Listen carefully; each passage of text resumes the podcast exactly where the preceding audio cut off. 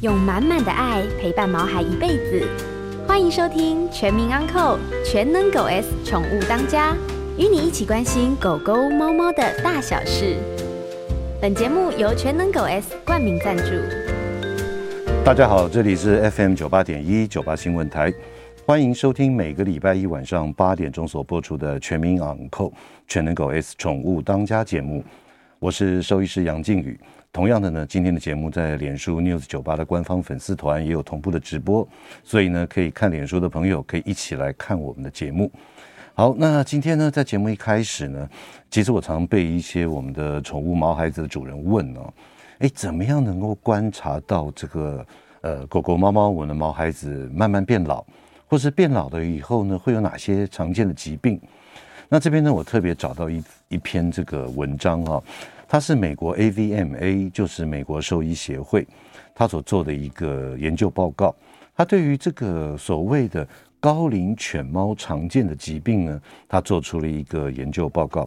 这个所谓的高龄这个定义啊，这个实在是有一点点这个呃，因个体差异有差。首先，一般来说吧，我们常常讲说，大概八岁九岁以上，这个平均啊，大概就已经进入到高龄。可是啊，在狗狗来讲，猫还好。大概猫的体型不会差太多，可是呢，在狗狗而言，在这个呃大型犬，比方说这个像圣伯纳啦，或是大丹啊，或是黄金猎犬啦、哈士奇啊等等哈，在大型犬呢，它的衰老的速度出现的年龄比较早，也就是说大概七岁，这七岁半以后就逐渐的进入了所谓的高龄，就像我们一般的工作犬，像这个呃导盲犬也好，或者说这个搜救犬。它大概八岁之后呢，就慢慢的就进入了这个高龄。可是呢，常常抱在我们身上的小型犬，像马尔济斯、博美、贵宾、约克夏等等，它可能到九岁还是一样生龙活虎啊。所以在小型犬，它衰老的速度的出现的年龄，相对的就比较晚一点，可能到八岁、九岁。所以呢，在于高龄来讲，常常会碰到的一些症状，或者说呃碰到的一些疾病。那这个 AVMA 呢，它特别整理了出来。首先呢，第一个我们常会看到的就是说，哎，听力跟视力的慢慢的这个不是那么敏锐，变得比较钝了一点。甚至于呢，有一些宠物的主人告诉我说，以前啊，我在门口还没有进到家，在外面巷子听到那个钥匙的声音啊，那个狗就开始在叫，就欢迎我，准备要等到我回来。可是啊，现在啊，我开了门进去到室内。他都还不晓得我进门，所以也就是说，当他年纪慢慢大的时候，他的听力还有呢视力，因为可能白内障或者青光眼等等，所以视力方面呢也会丧失了啊，这是第一个出现的一个症状。第二个症状呢，就像我们人一样，那我们常说什么卡桃呼贝叮当啦，丽娜不爱照就招尾气啊，卡特贝叮当啊，哦这样子类似的，就说这个关节的问题。当狗狗过度使用，或者说它的体重过重，或者说它常常在做一些这种呃超乎它体能范围的，比方说呃长途的奔跑，一直呃有这样子的一个运动，或是接飞盘啊等等，它对于关节问题的损伤或是退化都会加速。所以因此关节的问题是我们第二个可以观察到的。第三个啊，其实跟我们人一样，像阿兹海默一样，它是会有轻微的失智。那所谓的失智，就是说他可能一些症状就是，哎，头就埋在这个冰箱或沙发这个缝里面，屁股对着外面啊，就这样一埋呢，可能有一两个小时，或是说呢，有时候你看他有点恍神，好像没有任何的反应，这都是大概属属于失智。那当然了，第四、第五之后，大概就跟疾病相关，比方说像肿瘤啊，它也是高龄犬常碰到的各型各类的肿瘤。另外呢，就是心脏血管的疾病，像小型犬，它特别容易有瓣膜闭锁不全的问题；大型犬的心脏呢，可能是属于这个肥大型心肌病等等。那第六个呢，就是 这是美国 AVMA 的统计哦，第六个常碰到的就是肥胖所引起来相关的问题，比方说像胰脏炎，比方说像糖尿病，那比方说像关节啊等等啊，这都是肥胖。那第七个呢，就是胃肠道和一些这种大小便的失禁。当然，第八个就是我们很讨厌的，就是肾脏方面也会出现一些呃临床症状的问题。所以因此呢，综合来讲，就是说这个一到八的这样子的一个疾病啊，或者说它老化、退化啦等等，当然退化老化是没有办法避免，可是呢，在我们他在饲养他从从一个一岁到这个七岁八岁这一段时间里面，如果我们在不管是饮食方面、运动方面，或是说一些呃这种控制方面呢，能够做好的话，都可以延缓它退后，就说它退化的退后，把这个时间呢往后退，这样子的话呢，让它能够更健康的陪我们更久一点。所以刚刚所提到的一到八个几个重点呢，提供给我们听众朋友参考。我想呢，大家可能都会有一些耳闻，或者说这个过去的一些经验。在我们我们人哦，在看医生的时候，尤其呢，他会这个，比方说切下来一块组织，或者说身体拿出了一些呃东西出来之后呢，他这个医师哦，他就会送到一个专门来做一个呃检查的地方，叫做病理科的专科医师。那病理科的专科医师他不会。跟这个病患或什么直接的一些面对，他也不会开药处方啊等等，他主要的工作就借由他专业的一些这个医病理学的诊断系统啦，一些诊断的一些仪器，把外科手术呢所取得的一些部分的一些组织啊或器官，在显微镜下呢做出一些病理诊断，提供我们临床兽医呃临床医师来做重要的依据。那其实呢，在毛孩子这方面呢，也有同样的这样子的一个专业的服务。所以呢，因此呢，今天非常非常的高兴能够请到我们非常优秀的一个学弟，小我十六届的学弟啊。那这位学弟呢，他过去从兽医系毕业之后，他曾经到鲸豚协会工作，嗯，后来呢就到了加拿大去取得了这个呃临床病理学，呃不是，他是解剖病理学的这个呃硕士学位。那后来呢回到台湾来，又继续待在这个有不同几家动物医院。最后，现在是台北市硕联动物医院的院长邱荣朵兽医师。哎，荣朵，哎哎，各位听众大家好，哎，我是硕联动物医院的院长邱荣朵。OK，好。从过去刚介绍，我看你的过去的这个经历啊，嗯，这个可不可以跟大家聊一下？就是说你毕业之后去了这个鲸豚协会工作，对。那呃，第一个是为什么会？一般的兽医师像学弟妹他们毕业，大概都。呃，比较少从事这个精神方面了，对。然后后来又往加拿大研究这个解剖病理，这个一路的过程，可不可以跟大家聊一下？其实就其实也也蛮有趣的啦，嗯、我可以这么说，因为在我大学的末期的时候，大概大四大五的时候，嗯，其实那时候就对鲸豚非常的有兴趣，有兴趣，嘿，对。然后那时候也参加了这个新鲸豚协会，嗯，然后也去去呃当他们的志工，嗯，然后呃。也参加了几场那个所谓的鲸呃复嗯呃搁浅救援哦搁浅救援对搁浅救援就我们常在这个媒体上对对对对对对常常看到啊哪里又有什么那个海豚搁浅啊然后去救啦然后去复呃做一些医疗嗯。那个时候是跟着现在台大的一个教授叫杨伟成杨杨老师对杨老师跟跟着他一起做嗯那后来嗯呃。因缘际会啦，嗯，先去美国待了一年，嗯，也是在一个金豚的保育中心，嗯，啊，当当的志工当了一年，嗯嗯，然后后来想一想，那也也在那边也有经历过几场所谓的解剖，是，嘿，那那时候觉得说，嗯，好像这这个。这个领域，嗯，好像真的是蛮有趣的，嗯，好，因为可以真正的、真正的去了解到找出来什么病因，对，对它的东西到底是变成什么样子，哈，是，好，那所以那个时候就呃想说，好，那我们就往这个地方来走走看，嗯嗯，那也很幸运的，嗯，被呃那个。我的母校就是在加拿大一个母校哈，嗯、那也录取了，嗯、那就就这样过去了。OK，所以就顺利的取得了硕士学位。对对对对，那、嗯、待了两年之后，你的论文应该没有问题。哎、欸，没有，开玩笑，开玩笑。对对对，没有。OK，好。那从金豚再这样子的话，一个做了一个这个解剖病理，这样子取得一个学位之后，对，后来你回到台湾来又。又继续从事小动物的一些医疗，是为什么？那时候就也也觉得说，哎，嗯，我在呃，对，在加拿大念的病理了，嗯，可是我因为对于小动物的临床的经验，就真的少了很多，是。不像平常的我同学，我那些同学啊，嗯、他一毕业以后就去了动物医院工作，嗯、或是留在学校当住院医师啊，嗯、当研究生，嗯，哦，他们的临床的经验就真的比我多的非常非常非常的多，嗯。嗯。那我其实自己是觉得，哎、欸，我好像还缺了这一块，嗯，因为那时候在念病理的时候，其实就就就会觉得说，哎、欸，其实病理跟临床其实脱不了关系的。对，它其实是挂在一起的，对对，它其实挂在一起的。嗯，那那我就会觉得说，好，那我就去弥补我这一块好了。OK，好，哎，呃，荣朵啊，我我我我我想请问哦，是我们最近常这个，因为我们之前有访问罗杰，哎，呃，罗罗医师啊，他也是鲸豚的哈，专门跟鲸豚。那我想请问一下，就是说，在这个美国，你也曾经做过几次的解剖嘛？哈，对。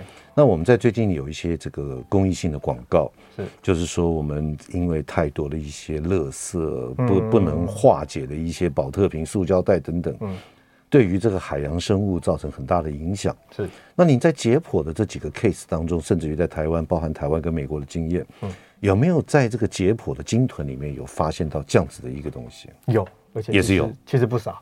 真的不少，真的不少。他们为什么会去吃那个呢？因为他们呃，第一个呃，可能是呃人类捕捞的关系啊。嗯、那当然，那个可得的食物来源当然就少了一些了。嗯。那另外一个的话，就是因为海洋垃圾很多。嗯。它在海里面，嗯，看起来，嗯，有时候会很像它的食物。哦。嘿，所以这样吃进去了。对。他就说啊以为啊以为它是食物，嗯，然后就把它吃进去了。所以这个公益广告他写的，说 跟他拍的一些这样的，的确是真的了，是真的，是真的，是真的。我们就是亲眼看过。所以我们正在呼吁我们的听众朋友，还有就是说，这个真的，我们对于垃圾啊，还有尽量减量，不要有这种不要。过度的 overuse 这样子的一个东西，一次性的垃圾尽量尽量减少，而且真的不要丢到这个河川了。对对。对，如果真的要丢，就是哎，好好的好好的回收，对不对？对你这样。子丢到这个河川，漂到海洋，其实对于这个海洋生物都是很大的影响。其实不只是海洋生物啊，其实对所有的生物都是有影响，都是一样哈。对对。好，那那个，我想那个可不可以简单的分享一下邱医师，因为待会要进广告了。是。那我先把问题丢出来，广告之后你就来好好回答。就是说，你在这个呃硕士论文，我知道您是做解剖病理的，对不对？对。那是否待会儿呢？广告回来之后，跟我们大家分享一下，在兽医的解剖病理上面，你最主要 focus 呃集中在哪些方面的研究？哦。Okay、还有就是说，这个临床病理，接下来我们就开始好好讨论临床病理在我们兽医临床的工作，它有什么样一个非常重要的角色？是。好。呃，今天在我们节目现场的特别来宾是台北硕联动物医院的院长邱荣朵邱医师啊，来跟大家聊一下临床病理以及我们一般兽医在这个从事诊疗的时候相互配合的一个重要的关系。我们进段广告，广告之后马上回来。欢迎回到九八新闻台全民昂扣全能狗 S 宠物当家节目，我是兽医师杨靖宇。今天在我们现场的特别来宾是台北市硕联动物医院的院长邱荣朵邱医师啊，来跟大家聊一下有关于解剖病理跟我们病理在我们一般的这个小动物的治疗行为上面的过程里面有哪些重要的关联。那在这个谈这之前呢，荣朵可以跟大家分享一下，就是刚刚您讲到你在这个精准协会的工作。想请问一下，在这个工作的主要内容是做哪些方面的事啊？呃，主最其实最主要的工作的内容啊，最就是当真的有那个海豚哦，真的搁浅了，嗯，好，那我们就要去做一些呃的复健治疗，嗯，跟救援，甚至野放的一些工作，嗯，好，那其他的当然这个这个就就是这就是运气运气了，对。对，这个我们又不像是一般的那个什么有门诊啊会挂号进来这样子，对，不太可能。那呃。当我们没有这些事情的时候，嗯，我们就是去做所谓的教育推广，嗯嗯，还拿学，还有一些志工训练，嗯，还的等等这些事情，嗯，那希望是说尽量把一些保育的概念，嗯，然后尽量推广给大家，推广的，从小从早扎根开始，希望，对对对，希望 希望。荣朵，我想请问一下，像我们这些小动物，狗狗、猫猫，它可以住院治疗啊什么的，那请问如果说我们在搁浅的鲸豚，我们所所所接到的这样子的 case。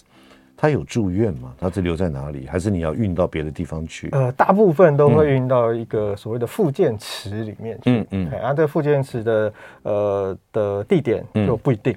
嗯。像以前我们那个经济比较拮据的时候，好，那当然就是各个地方尽量找地方啊借。嗯。好，比如说借人家游泳池。嗯。好，或者是借一个什么呃呃家卫所的什么什么水池这样子哈，那借。很困难了。哦，那只是说在最近啊，大家的的呃经济稍微好一点了。嗯，啊，他们呃目前的话有听说了，那个精准协会他们有一些组装式的大的哦一个附件池。嗯，所以就是呃平常时候是拆拆掉嘛，就收起来。嗯，那有需要的时候哎就去找个地方啊把它组装起来。嗯嗯，这样就可以了。OK，对。所以呢，真的隔行如隔山呢。对于这个这个鲸豚的动物的一些医疗啊，好，那我们现在回到我们的正题。就是说，想请问一下邱医师，你那时候在加拿大取得的这个呃解剖病理的这个硕士啊，请问你主要研究的主题是哪一方面？其实我们的研究主题其实相对还比较简单一点点，好、嗯，因为我们 program 的关系，嗯，好，那然后我我的主题就相对简单，嗯，主要是针对鹿，鹿，对，鹿，就是我们加拿大鹿。梅花鹿啊，什么这种鹿？对，类似的那种鹿，在加拿大那边的鹿，它的肺脏里面的一些肉芽肿呃病变的一些研究，最主要是希望可以找出那些病源。嗯，因为其实每一年每一年加拿大都会都会宰杀非常非常非常多的那种野生的鹿。嗯，因为它们数量太多了。他们是不是有一段时间是可以去狩猎杀的？对，你可以猎杀的。对对对，那就就在那个那个时间。嗯，那每一年每年大概都有上百上千的鹿这样被被猎杀掉。嗯嗯，那他们一样啊，每每每只动物都会呃打开来嘛，好，那有时候哎真的我就看到哎肺部怎么会有一些这些这些东西，嗯嗯嗯，那我我的我的论文题目当然是针对这个东西，哦，对，然后我的老板就，嗯，他就丢给我了几千片，嗯嗯，那个他们已经做好的啦，已经做好的切片，丢给我几千片，说你去看看这些，去诊断，对，嗯，应该是说把有问题的嗯挑出来，好，然后再把那些东西然后做。就是呃去做一些后续的一些检查，嗯哼，看看能不能够找出病。哎，荣总，我讲个题外话，因为我们晓得像这个台湾有一些山羌啊，是。梅花鹿啊什么，他们都会有一些这个 TB 啊，六肺结核类似的。哦，类似。那所以你在做这些这个检查，或者说你真的去采样或看到做一些解剖，在加拿大的这样子的一个鹿，它有没有类似像我们这种 TB 这种肺结核的问题？有很多。也是很多，哎，也是。可是我也是那些不少，哎，不少。可是我记得这个是属于人畜共同传染的，对不对？对，就就是那个，我记得是 microbacterium 的那个细菌。对对对。OK，所以真的要小心，真的要小心。然后，所以他们只要一发现有这样子的的问题，马上全部人员撤出。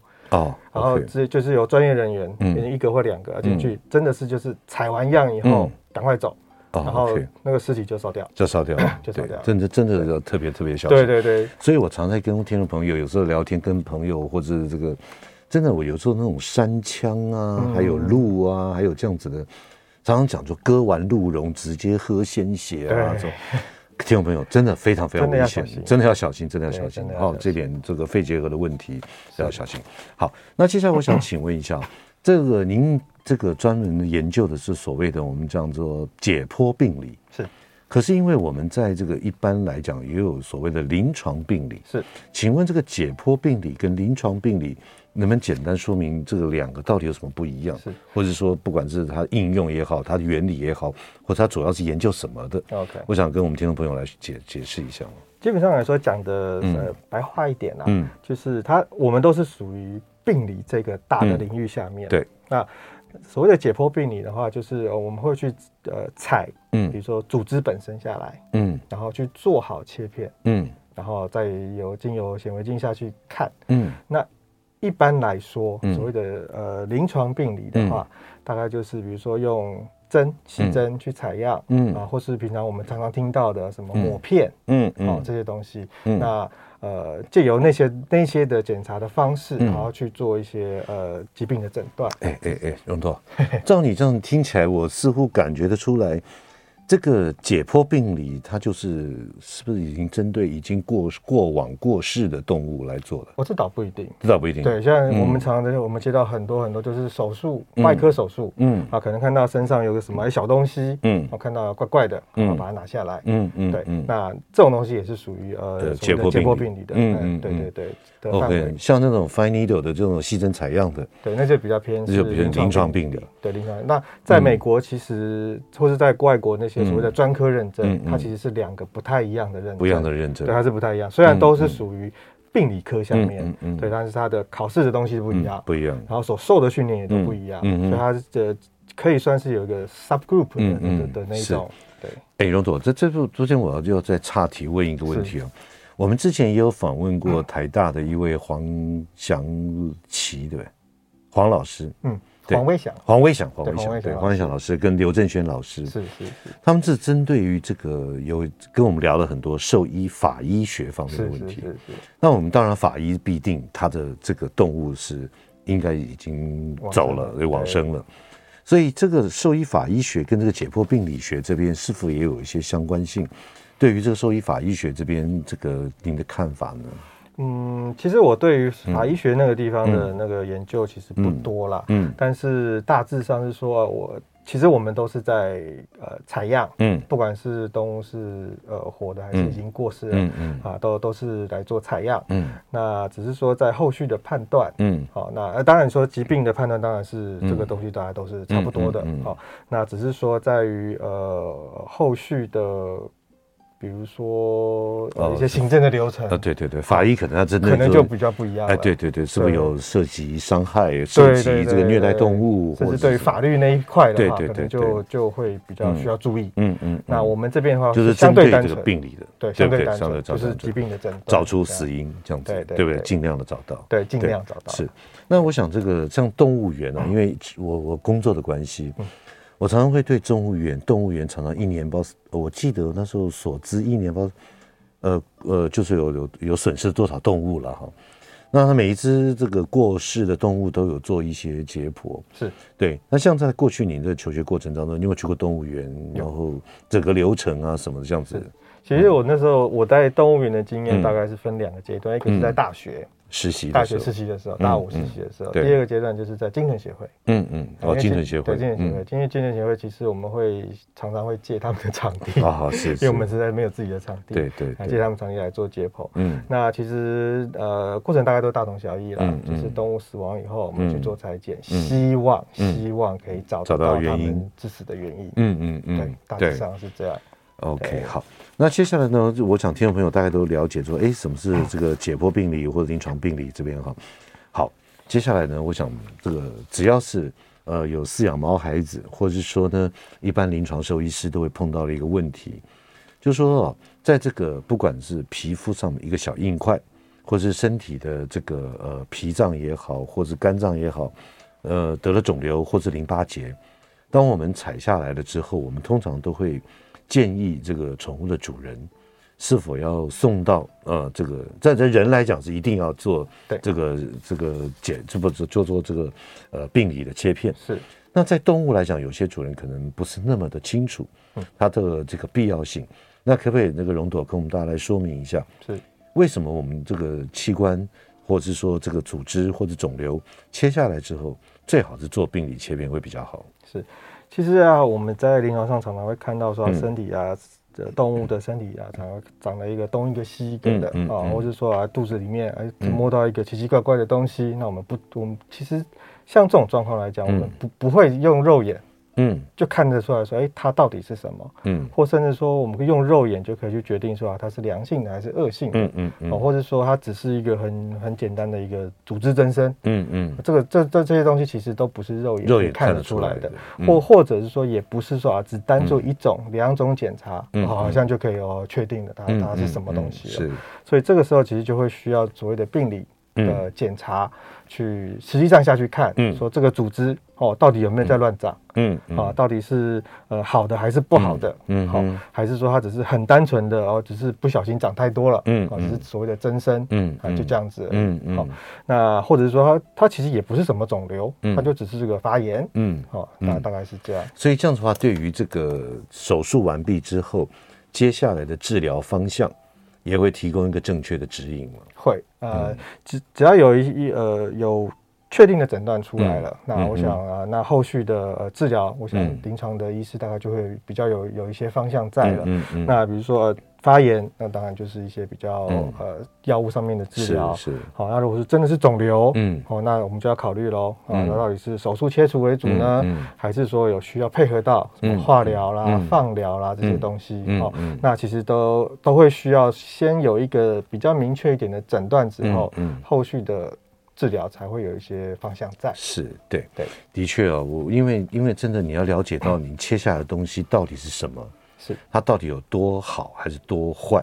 是，然后呢，它这甚至于整个影响到之后的一些治疗的方向。对，对，所以呢，我想这个今天来请您来跟我们大家聊一下，这是非常非常重要的一件事啊。好，对，好，那今天在我们节目现场的特别来宾是台北硕联动物医院的院长。邱荣朵邱医师来跟大家聊一下，这有关于解剖病理学跟临床方面的一些相互的一些关系。我们今天的广告马上回来，欢迎回到九八新闻台全民昂扣全能狗 S 宠物当家节目，我是兽医师杨静宇。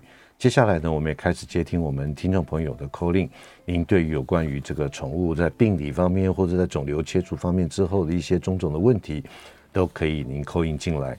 我们的电话号码是零二八三六九三三九八零二八三六九三三九八。那我跟邱医师呢会这个立即的来给您做回复。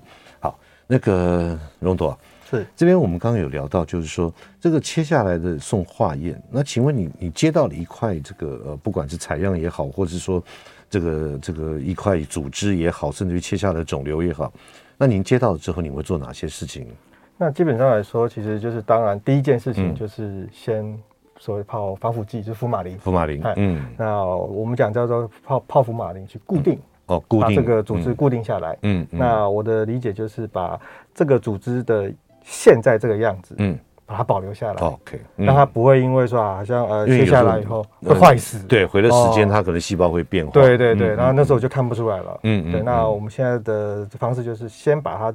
这一这个样子先保保保存好，是，然后我们再去做一些修片，嗯，把它切薄一点，嗯，然后再去送送做所谓的切片，嗯嗯，好，那就会有一有一个玻片那样样的东西，我们就把那个切片拿来放到显微镜下，嗯，实际上下去看，说这一块组织到底发生什么事情，嗯嗯，好，到底发生了什么不好的变化，嗯嗯嗯，对，大概是这样。是，那刚刚你也特别提到啊，就是说病理切片啊，才能真正。去诊断到底是什么疾病哦？嗯，这边可不可以来简单来跟我们来说一下，就是说这个这个这个为什么会会有这样子的一个说法呢？是，其实就是讲的有点呃简单一点，嗯，四个字啦，就眼见为凭。哦，眼见为凭，对，眼见为凭。哎，常讲说有图有真相，对对对对，就是这样。是，我们都是看那个图嘛，嗯嗯，对，那。我们因为我们我们是用显微镜下实际上下去看，嗯，说这个细胞的变化到底是什么，嗯嗯，所以我们可以很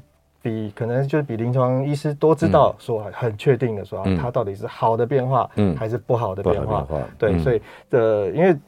其实临床医师毕竟他也不是什么天眼通啊或什么的，然后说一看一眼就知道哇，他是好的还是不好的嘛？是。对，这个时候就是需要这样子的一个，所以等于是送到实验室来之后，当然先决条件先固定，对，一定要先固定用福马林，然后泡好了以后送到实验室，对，那实验室你会做切片染色，有必要怎么？对，然后从眼睛透过显微镜好好去诊断是对。什么细胞，好的不好的，对，然后不好的里面又分为它是怎么样的一个。呃，不好的程度程度到底是有多不好，有多恶？对对，因为这个跟什么的，这个跟就跟所谓的预后是有关系，有关系的。对对对。OK，好，那现在我我想呃问一个问题啊，就是我们常在看媒体报章杂志或者是报道，就是说啊什么呃原来在哪个地方有一个肿瘤，后来呢这个呃怎么样经过了什么治疗？然后后来又转移或者怎么样？是，所以所以我们举简单的例子，他如果说是一个肝脏的肿瘤，或者说一个淋巴结的肿瘤，是，可是呢，后来这个到了肺部或什么样，你怎么样能够判断得出来，它这个这个这个第二个发现的这个地方这个器官，它是跟原本就有的这样子有相关联性？大概的一个方式有两个啦。嗯、那当然第一个是我们是不是？首先有已经先发现了所谓的原位，嗯嗯，哎，它的原来原发的位置是已经已经曾经发现了，或是说我们当场就发现了，嗯，好，然后在在在别的地方的时候也看到类似的东西，那那那个时候我们大概就可以比较知道它是转移过去，对，另外那个地方应该是这个原来的地方转出去的，转移过过去的，嗯，那如果说我们可能呃。没有实际上看到，嗯，它的原原发位置在哪里？但是我们可以借由病史的调查，嗯嗯，好，然后去知道，说啊，它过去有这样子一个病史在，嗯，那新的这个地方看起来也真的跟原来的那个病史呃的的那个原发的地方很像，很像，好，那我们大概就可以知道了，嗯嗯嗯。那但是啊，有的时候也会有一点点呃，会有一点点不确定性，嗯，就是因为转出去的东西，嗯，有的时候会跟原来长得一样，嗯，有的时候是长得不一样，不一样，对，嗯，我们只能大致上判断说啊，它应该是这一类的肿瘤，嗯，然后跟前面的那个，嗯，是很类似的，嗯，所以我们呃会怀疑，嗯，那个时候。我们大概都只能讲到，我们怀疑它应该是已经转移出去了。嗯嗯。那当然，你说后续有没有再做一些呃，比如说特殊染色，嗯嗯，去确定说啊，这个真的是，比如说肝脏来源的，嗯，好，或者是呃什么呃肺脏来源的，或者上皮来源的，淋巴来源的，好，那可以去做一些特殊染色来去做进一步的确认。确认。嗯，OK。其实啊，这个真的是说起来是一一一一个蛮蛮漫长的一个治疗的一个路程了哈。对对对。那我我可不可以用最简单的临床常会碰到的一些肿瘤的问题来请教您？是。首先第一个就是说淋巴瘤，lymphoma 嘛。对。淋巴瘤，淋巴瘤有时候往往我们在触诊，不管是膝锅淋巴结，就是大腿后端的，或者是说在这个舌边的、舌下的，或者是这个呃这个口腔下面的这个。这个淋巴球到底它要不要切？嗯，有时候你就摸到，哎，有一颗硬硬的，到底要不要切？要不要切的考量点，可不可以跟我们听众朋友？因为我相信很多听众朋友一直在会想说，啊，那。到底被切不啦？嗯，哦，那会不会把它切除？第一个会不会拿得干净？第二个会不会因为有一些讲说切除了以后反而扩散更快？嗯，针对这些，可不可以来跟我们大家来聊一下淋巴瘤方面的问题？其实像像淋巴结的这些病变，嗯嗯，啊，我们大概都还是会第一个会需要说啊，先确定嘛，嗯，它到底是或不是？嗯，啊，是肿瘤啊。如果已经确定了，啊它是肿瘤，嗯，接下来我们就要确定它到底是。呃，高恶性的，嗯，还是低度恶性的，嗯嗯，好的的的淋巴的肿瘤，嗯，好。那这个时候，其实除了病理之外，就是临床上面的所谓的分级也很重要。嗯嗯。那如果说临床上的分级是很低度的，嗯，那病理上面的判读，哎，也是个低度的，也是个细胞没那么坏的。对，那可能啊，可能就单一一个，就比如说单一一个呃淋巴结，嗯，可能拿掉，嗯，大概就可以维持好长一段时间，可能就呃没什么太大的事情。嗯，好。那当然了，后续的追踪还是非常非常非常的重要。是是。对，那因为它它还是有可能会再发。对。那如果说是一些比较高恶性的，嗯，或甚至已经确认了，嗯，说他已经很多转移到其他地方，对，身体很多地方都有了，嗯嗯，啊，那个时候可能就不是那么说手术的必要性可能就不是那么高，嗯嗯，那可能反而要考量，嗯，考虑的是呃所谓的化疗或者放疗，放疗，对对这这方面的全身性的一些。呃，治疗的方式，这种比不不不一样的方式对对对对。OK，这个其实这也是很多这个我们宠物的主人一直在考量点呢。是，那到底值不值得，或者说该怎么样做？当然，毕竟化疗的费用也是很可怕的，也是 非常可怕。对，好。那接下来我想再再追问一下啊，是，就说在这个狗狗还有一个，就最近之前发生在某。某台北市某动物医院了、啊，是，就是说它这个得到的是肥大细胞，是 mast cell tumor。对，我们晓得这个肥大细胞它是属于那种高度转移性的一个，对，很会跑，很会跑的。对，那在治疗这肥大细胞的时候，该有哪些这个心理上的一些想法呢？其实，呃，我们真的会建议先跟饲主做一个算是心理建设。嗯嗯，这个东西其实很难。借由单一次或者是甚至多次的切除，嗯，是有办法切得干净的。嗯，单靠手术，嗯，啊，其实是有点难的。嗯，因为毕竟我其实，在我的呃平常在看的那些片子上面看，其实很大很大一部分其实是都无法切干净，因为它就是一个很会跑的肿瘤。嗯嗯，好，那那这个时候呢，其实就。真的就是只能靠呃全身性的化疗为主，嗯嗯，对。那我们其实也知道啊，就是这种化疗的药其实非常非常的贵，嗯嗯，真的非常的贵，嗯嗯嗯，对对。是。所以说这个不同肿瘤、不同的程度、不同恶恶这多恶劣、多多恶的型的这种细胞侵犯的程度，都是要由这个解剖的病理来做一个判断。对对对，好，那那刚刚你也提到，就是说你日常在这个工作的时候，因为我们晓得现在您是这个台北市硕联动物医院的院长，是。那在这个动物医院，你当然不不可能只是在看病理了哈。那你现在也是，就说这个，因为动物医院可能这个呃什么都会看，哪一些疾病都会做。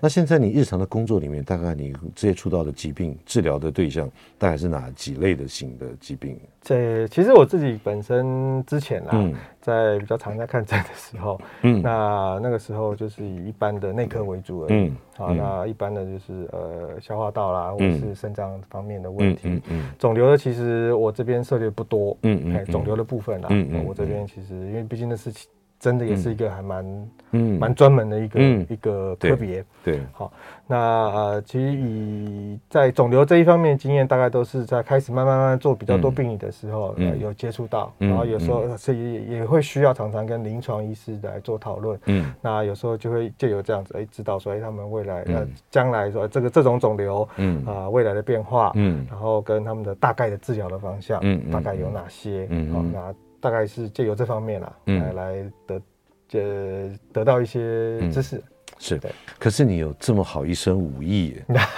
功夫修行秀的 少林寺下山来了，这样子。没有没有，这样不会就有点有点可惜浪费吗？其实还好哎，因为其实我自己本身的病理的工作其实还蛮多的，所以你还是有在做。有有有有哦，还是有在做。对，病理病理，我现在都是我自己在看的。嗯嗯嗯，对对，所以其实我花了蛮蛮多时间在上面的。嗯嗯，对。那其实我自己觉得说，因为呃，也也自己同时有临床跟同时有呃病理的病理的一些经验在。嗯嗯。那也知道说，呃，这两者一定要。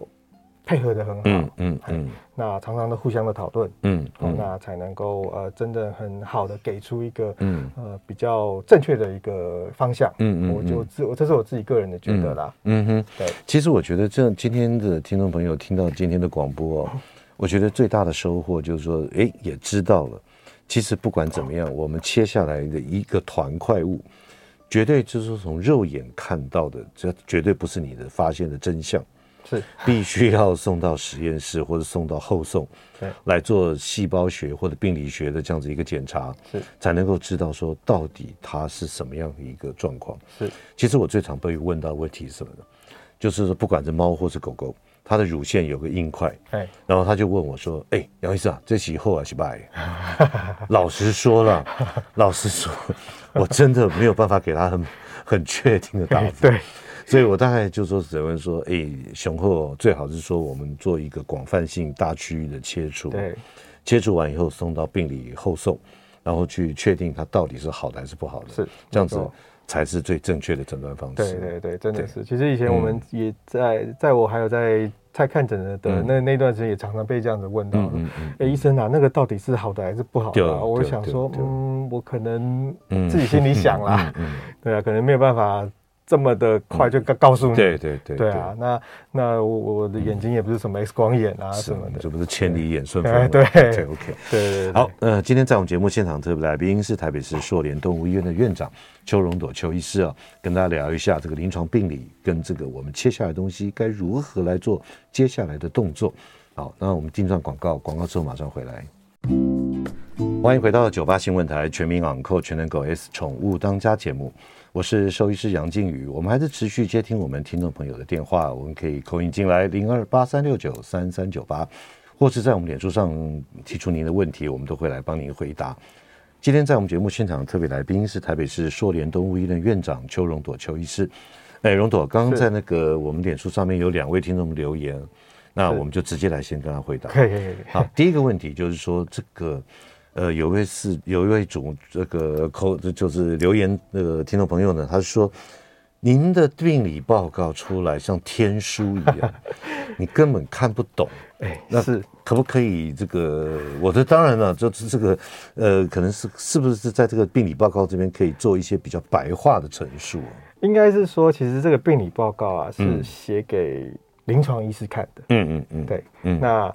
那里面有非常非常非常多的专有名词，专有名词跟一些描述的东西。嗯嗯。好，那这个东西真的是要有学过，嗯，那样子的一个一个专有名词的人，嗯啊，那尤其是兽医师，嗯，他们才真的能够看得比较懂。嗯，因为有时候我们不用这个名词，嗯，可能没办法，别人就看不懂了。很贴切。对对对对，因为可是哦，我我我觉得啦，当然这个一定会有专业术语、专业名词在里面。是，可是我个人觉得，我多年的一个经验，这个宠物毛孩子的爸妈啊，对，他最 care 的大概知道两件事。对，第一个，他是什么样的一个一个一个，对，他是哎，他如果是好的，或者是说不好的，是那不好的到底坏到什么程度？对，呃，简单的换成白话文来讲，就是说。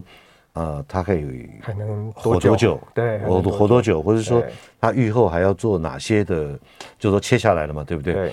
那之后还要做哪些继续的治疗？其实基本上来说，像这些东西，我们会写在最后一段报告里面，最后一段那个建议那个地方，他们的地方。所以建议那边应该写白话文。有有有，其实那个地方其实够白话了。对，我我们大概都会讲说啊，他的这个疾病啊，大概是第几期？嗯嗯。那他的恶性程度怎么样？啊，有没有转移出去？嗯，啊，这个东西我们都会写上去。然后建议的治疗方式。呃，建议的治疗方式这不一定，呃，不一定。这要问那个他的，这是临床医师、家庭医师的问题，对对对不对？然后再来的话就是呃，有的时候我们会有一些统计上的的一些资料，比如说。两年内的存活率，嗯，大概有多少？嗯，转移率有多少？有多少？比如说第一级的转移率大概多少？嗯，那如果它是第二级的转移率，我们大概也都会放上去，都会让给那个医师跟续主，大家都会有一些。我觉得应该参考，对对，尤其是 comments 就建议这边，对对对，应该要写的白话一点。对，好，OK，好。那第二个的听众朋友问的问题就是说，在做这个采样的时候，动物会不会危险呢？是。那先跟我们讲一下有哪几种采样吧。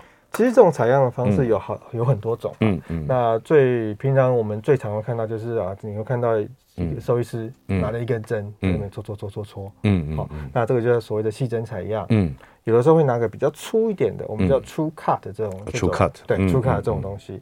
那它的针比较粗，嗯。那动物可能会比较痛一点点，嗯。那可是那个时候呢，大概就是所谓轻微的镇静，或是局部的麻醉，嗯，大概就 OK 了，嗯嗯。那在更进一步的，嗯，这像刚刚前面讲的那两种，大概就呃不太会牵涉到什么一些生命的问题，深度麻醉，对对之类的。那但是如果说再进一步一点的，再 aggressive 一点的话，要要麻醉下去了，嗯，要可能要开刀了，嗯，可能要真正动刀下去把一块东西切下来，嗯，或甚至要打开肚子了，好，那个时候就是相对来说，其实它的危险性其实都是在麻醉。哦，都是麻醉，都在麻醉上面，都是在麻醉上面。是。对，其实所有的外科的手术，呃，我我们讲的其实简单一点，它的危险性大致上都在麻醉上面。所以刚刚讲这个比较细的 fine needle 的，或者比较粗一点针的这 true cut 的这样子的一个采样，对，其实基本上它对于这个动物的镇定的要求没那么严格，对，所以应该来讲是相对比较安全。对，相对来说。但是如果真的要做深层采样，或者说甚至于到这个身体里面去找东西，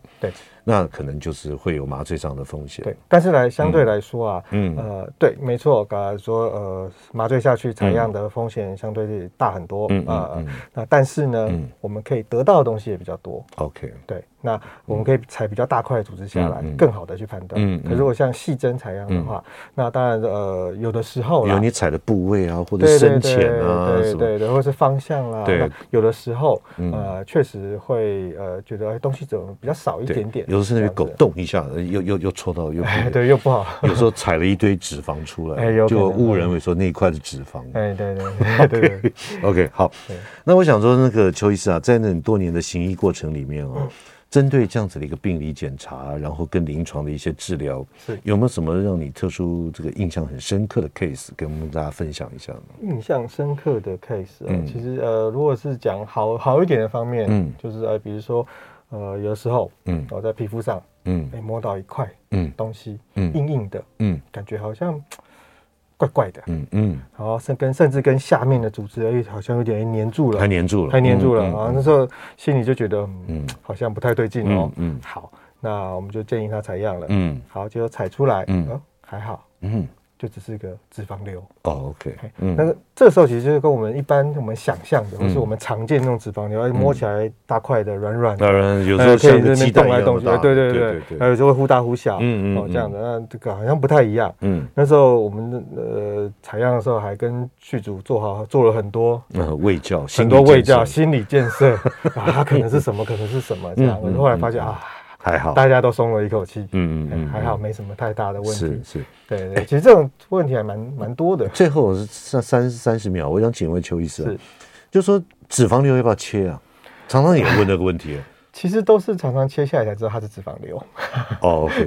那如果我们先细针采样出来它是脂肪呢？那那就是看看饲主饲主了，看狗狗的状态。那种状况，那种状态之下，如果的呃细针采样发现它真的就是个脂肪，嗯，那我想切不切其实都还好，嗯嗯，对，切不切只要没有太太大的影响到狗狗的生活，嗯，或者活动，嗯，好，那就就还好，对对，OK，好。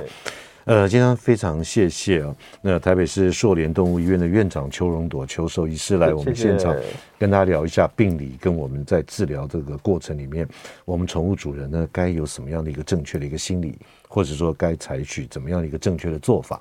是，好，今天非常谢谢荣朵，谢谢谢谢杨医师，跟听众朋友说拜拜，谢谢大家，拜拜，拜拜，下个礼拜同一时间我们再会，拜拜。每个宝贝都值得最好的。爱他就是一辈子。本节目由全能狗 S 冠名赞助。